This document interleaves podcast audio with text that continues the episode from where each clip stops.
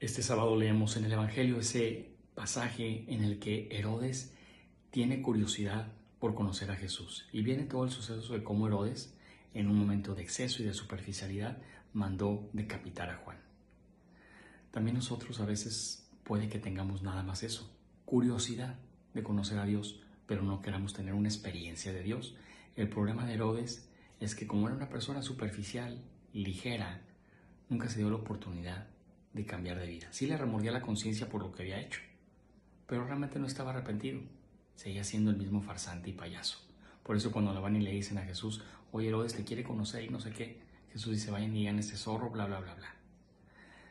Hay que acercarnos a Dios no nada más por curiosidad y Dios no es un placebo para tranquilizar nuestra conciencia o nuestros malos momentos.